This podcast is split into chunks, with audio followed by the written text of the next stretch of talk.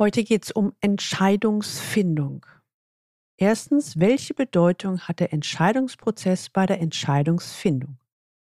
Zweitens, welche wertvollen Strategien gibt es, um Entscheidungen zu treffen? Und drittens, was ist besser? Rationale oder intuitive Entscheidungen? Aus dieser Folge werden Sie mitnehmen, auf welche Weise Ihre Intuition eine Entscheidung verbessern kann. Sie sind bestens gerüstet, eine gute Entscheidung zu treffen. Willkommen zu meinem Podcast Leben an der Spitze. Für erfolgreiche Könner im C-Level, Geschäftsführer, Vorstände und die, die es werden wollen. Ich bin Gudrun Happig und unterstütze C-Levels, noch erfolgreicher zu werden, zu sein und zu bleiben, ohne sich zu verbiegen, damit sie im C-Level richtig durchstarten. Leben an der Spitze, im Sea-Level erleben, wovon sie schon immer geträumt haben.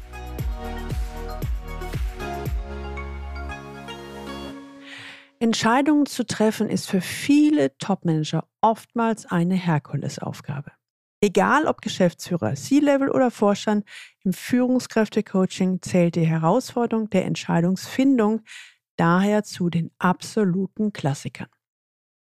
Wenn Sie heute das erste Mal den Leben an der Spitze Podcast hören, dann empfehle ich Ihnen, sich unbedingt in den Galileo Letter einzutragen unter der Adresse www.leistungsträger mit ae-blog.de. Da bekommen Sie ein paar gute Impulse, wie Ihr Führungsalltag im C-Level leichter wird. Kennen Sie das? Sie wissen, dass eine Entscheidung ansteht, aber irgendwie schieben Sie sie immer wieder hinaus beliebte innere Dialoge, die uns immer wieder davon abhalten, jetzt eine Entscheidung zu treffen, sind, hm, jetzt nicht. Hm, ich warte noch mal ab. Och, das könnten ja auch der andere tun. Och, wenn ich jetzt mal abwarte, mache ich wenigstens nichts Falsches. Irgendwann allerdings lässt sich eine Entscheidung nicht mehr aufschieben. Blöd. Die gute Nachricht. Haben Sie sich erstmal vergegenwärtigt, dass der Entscheidungsfindung ein durchaus nachvollziehbarer Entscheidungsprozess zugrunde liegt, fällt es oft wesentlich leichter, eine fundierte Entscheidung zu treffen. Der Entscheidungsprozess ist also die Basis der Entscheidungsfindung. Und so ist es vollkommen logisch und nachvollziehbar, dass wir uns mit der eigentlichen Entscheidungsfindung an der Schlüsselstelle des Entscheidungsprozesses befinden. Ich möchte mal mit einem Definitionsversuch zur Entscheidungsfindung starten. Die Entscheidungsfindung ist der Vorgang zwischen verschiedenen Möglichkeiten eine Option zu wählen und entsprechend zu handeln. Entscheidend dabei ist, dass wir aus verschiedenen Möglichkeiten eine Wahl treffen oder aber die Entscheidung ganz bewusst ablehnen. Im Anschluss geht es vor allem darum, entsprechende Entscheidung in die Handlung zu kommen, also handlungsfähig zu werden. Das hört sich da irgendwie logisch an und vor allen Dingen auch nachvollziehbar. Und irgendwie auch recht einfach.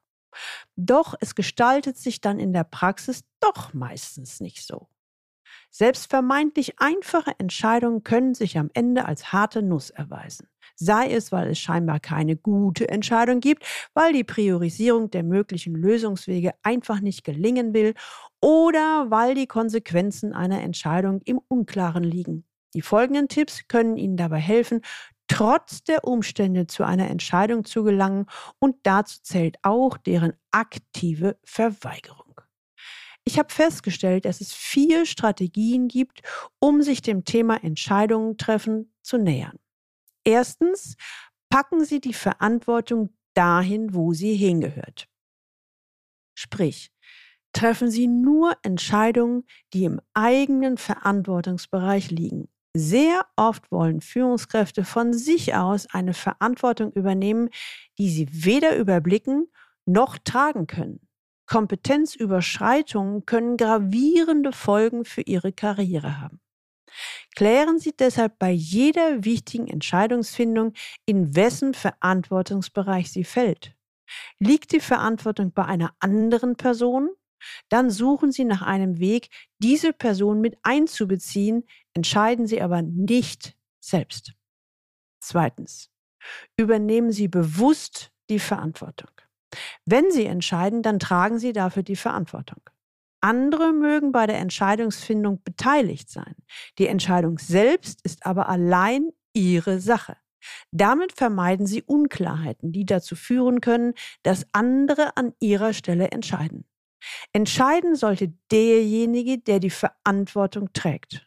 Andernfalls entstehen leicht schale Kompromisslösungen, für die sich am Ende dann keiner wirklich verantwortlich fühlt. Drittens. Starten Sie einen aktiven Leerlauf.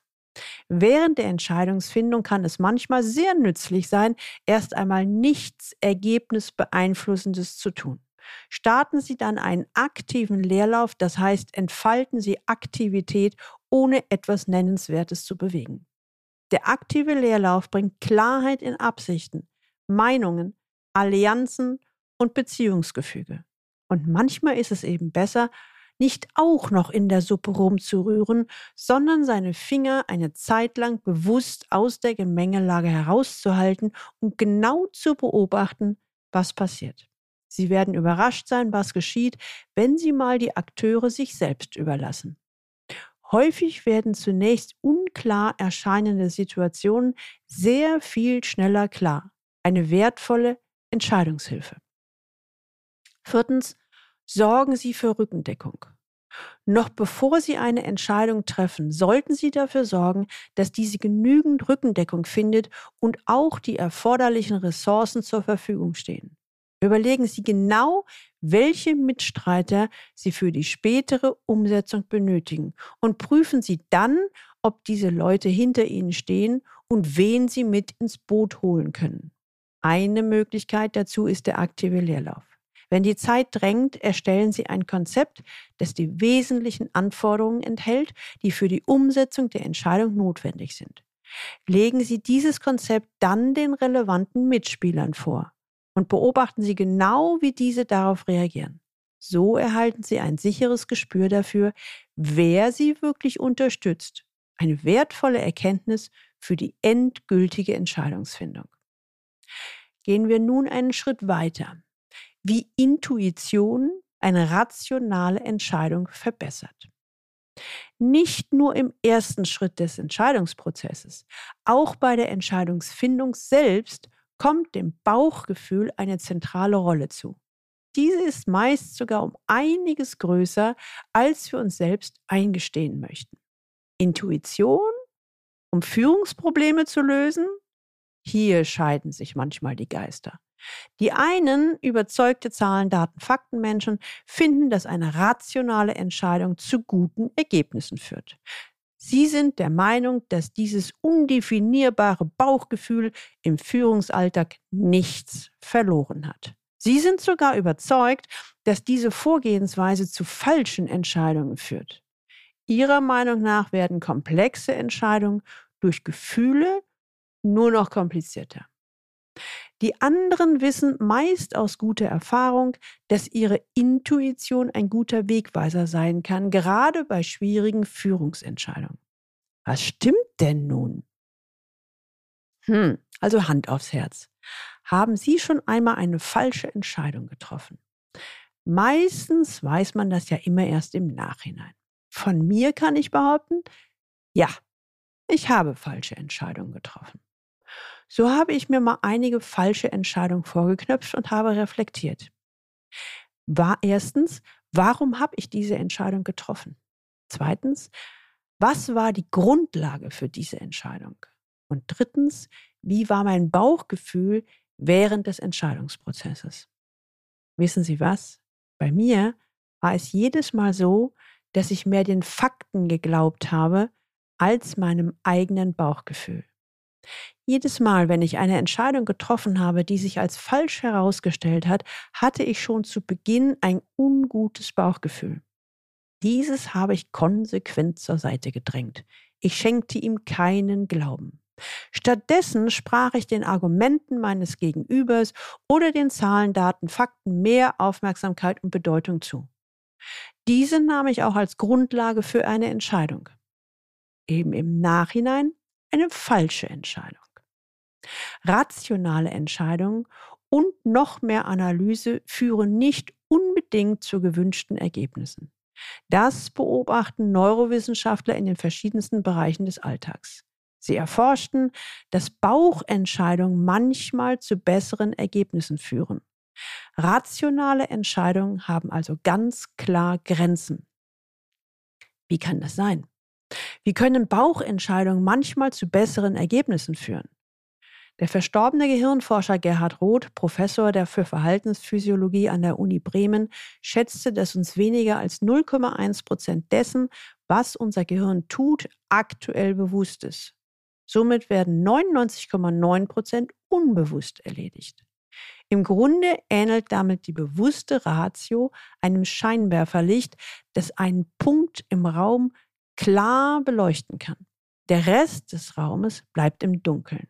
Unser bewusstes Denken ist somit sehr präzise und fokussiert, fixiert sich aber auf Details und verliert schnell das große Ganze aus dem Auge. Unser Unterbewusstsein gleicht dagegen eher einem schwachen Flutlicht, mit dem man nicht jede kleine Feinheit erkennen kann. Alles wird ein bisschen beleuchtet. Tatsächlich ist es so, dass die Neurowissenschaften in den letzten Jahren nachweisen konnten, wie Entscheidungen funktionieren. Niemals ohne Emotionen nämlich. Im Gegenteil. Menschen, die zum Beispiel durch einen Unfall eine Schädigung in dem Gehirnbereich davongetragen haben, der für die emotionale Bewertung von Vorgängen zuständig war, sind danach nicht mehr in der Lage, auch nur einfachste Entscheidungen zu treffen. Sie wägen morgens endlos ab, ob es die graue oder die grau-blau gestreifte Krawatte sein soll. Und die klassische Pro-Kontra-Liste hilft ihnen dabei leider auch nicht. Noch viel weniger sind sie dazu fähig, komplexe Entscheidungsprozesse zu vollziehen. Der Hirnforscher Gerd Gigerenzer, der das Buch Bauchentscheidung, die Intelligenz des Unbewussten und die Macht der Intuition geschrieben hat, ist der Meinung, dass unter Unsicherheit, also wenn zum Beispiel nicht alle oder auch zu viele Details bekannt sind, einfache Strategien, Erfahrung und Intuition zusammenwirken für eine bessere Problemlösung. Bei komplexen Situationen erweist sich also die Intuition und das Unterbewusstsein mit der eher unscharfen, aber breiteren Wahrnehmung als sehr erfolgreich. Dadurch, dass unser Unterbewusstsein einen Blick für das große Ganze hat, behält es bei komplexen Fragen den Überblick. Es trifft die bessere Entscheidung. Unser Bewusstsein, also Ratio hingegen, würde bei komplexen Fragen sehr schnell an die natürlichen Kapazitätsgrenzen gelangen und sich in der Not an einige wenige Details klammern, was in der Regel zu einer falschen Entscheidung führt. Hier kommen wir also zu einer ganz neuen Betrachtung, was die Basis für eine gute und richtige Entscheidung ist. Das Zahlenmaterial allein ist es offensichtlich nicht. Gerade wenn wir es mit Menschen und Organisationen zu tun haben, ist es auch von Vorteil, auch menschliche Verhaltensweisen und Reaktionen mit einzubeziehen. Insbesondere bei einer Führungskraft im Top-Management halte ich es für fatal, die eigenen Erfahrungen und sozialen Kenntnisse zu vernachlässigen.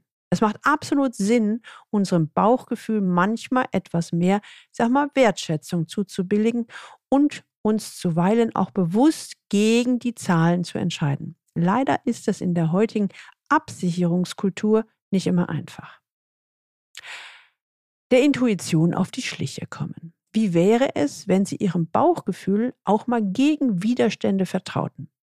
Was dabei helfen kann, ist ein kritisches Ausleuchten.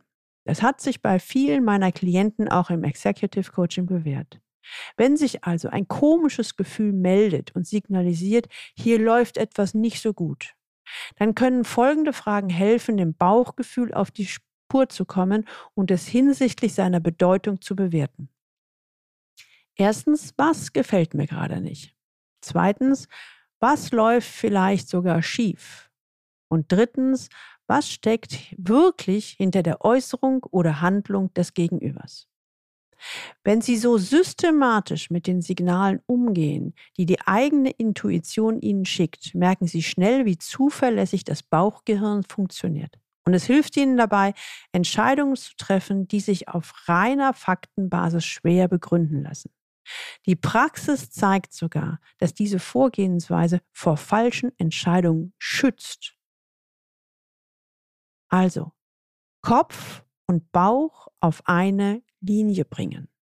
Hier gibt es zwei verschiedene Vorgehensweisen. Erstens für die Bauchmenschen. Diese Führungskräfte nehmen ihr Bauchgefühl wahr und nehmen es als wichtige Informationsquelle ernst. Sie konzentrieren sich darauf. Im nächsten Schritt holen sie den Kopf dazu. Ich nenne es, sie machen den Realitätscheck. Sie gleichen beide Informationsquellen miteinander ab. Sie bringen also Kopf und Bauch auf eine Linie. Und zweitens die rationalen Menschen. Andere Führungskräfte gehen lieber den umgekehrten Weg. Sie starten auf der sachlichen Ebene, also mit dem Kopf, und setzen Prioritäten. Und dieses Ergebnis gleichen sie dann mit dem Bauch ab. Ziel ist es, Kopf und Bauch auf eine Linie zu bringen und nicht einseitig zu entscheiden. Hinter der Entscheidung steht dann eine feste innere Haltung, die dazu führt, dass die Umsetzung meist äußere Unterstützung findet und sie auf jeden Fall vor einer schlechten Entscheidung bewahrt. Besonders schwierige Entscheidungen zu treffen gehört ohne Zweifel zu den herausforderndsten Situationen einer Führungskraft.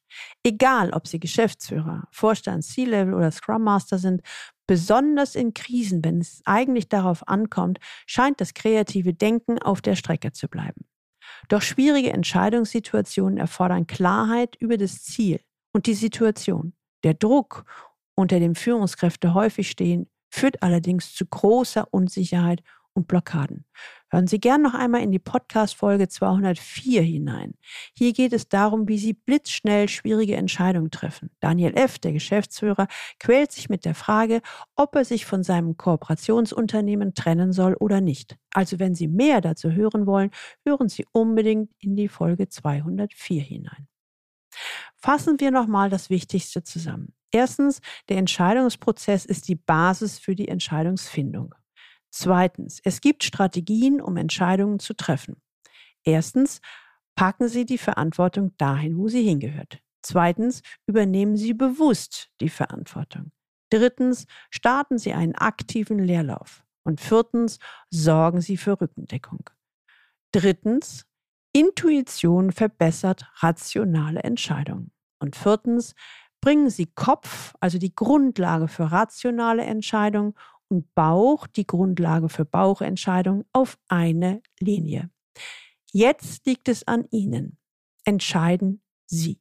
In einem späteren Podcast werde ich noch mal mehr zum Entscheidungsprozess bringen. Heute geht es um die Praxis. Mit den vorgestellten Strategien zur Entscheidungsfindung, dem Wissen um die entscheidende Kraft des cleveren Bauchgefühls sind Sie nun bestens gerüstet, um selbst eine gute Entscheidung zu treffen, auch wenn es sich um eine schwere Entscheidung handeln sollte. Also legen Sie los. Sie haben mit einer ganz besonders kniffligen Entscheidung zu kämpfen und sehen den Wald vor lauter Bäumen nicht, dann kontaktieren Sie mich unter info@galileo-institut.de. Als Sparringspartnerin unterstütze ich Sie bei der Entscheidungsfindung in jeder Situation. Die Links zu dieser Folge finden Sie auch in den Shownotes und die Shownotes finden Sie unter dem Link Leistungsträger mit ae-blog.de slash podcast und hier dann die Folge 214. Ihnen hat diese Folge gefallen? Kennen Sie ein oder zwei Leute, die auch gerade eine wichtige Entscheidung treffen wollen oder müssen? Dann teilen Sie gerne diese Episode und leiten Sie sie weiter. Und wenn Sie Lust haben, bestellen Sie gleich Ihr Buchexemplar von meinem neuen Buch C-Level im Top-Management erfolgreich werden sein und bleiben, damit Sie im C-Level erleben, wovon Sie schon immer geträumt haben. Und jetzt wünsche ich Ihnen viel Freude beim Leben an der Spitze. Ihre Gudrun Happig.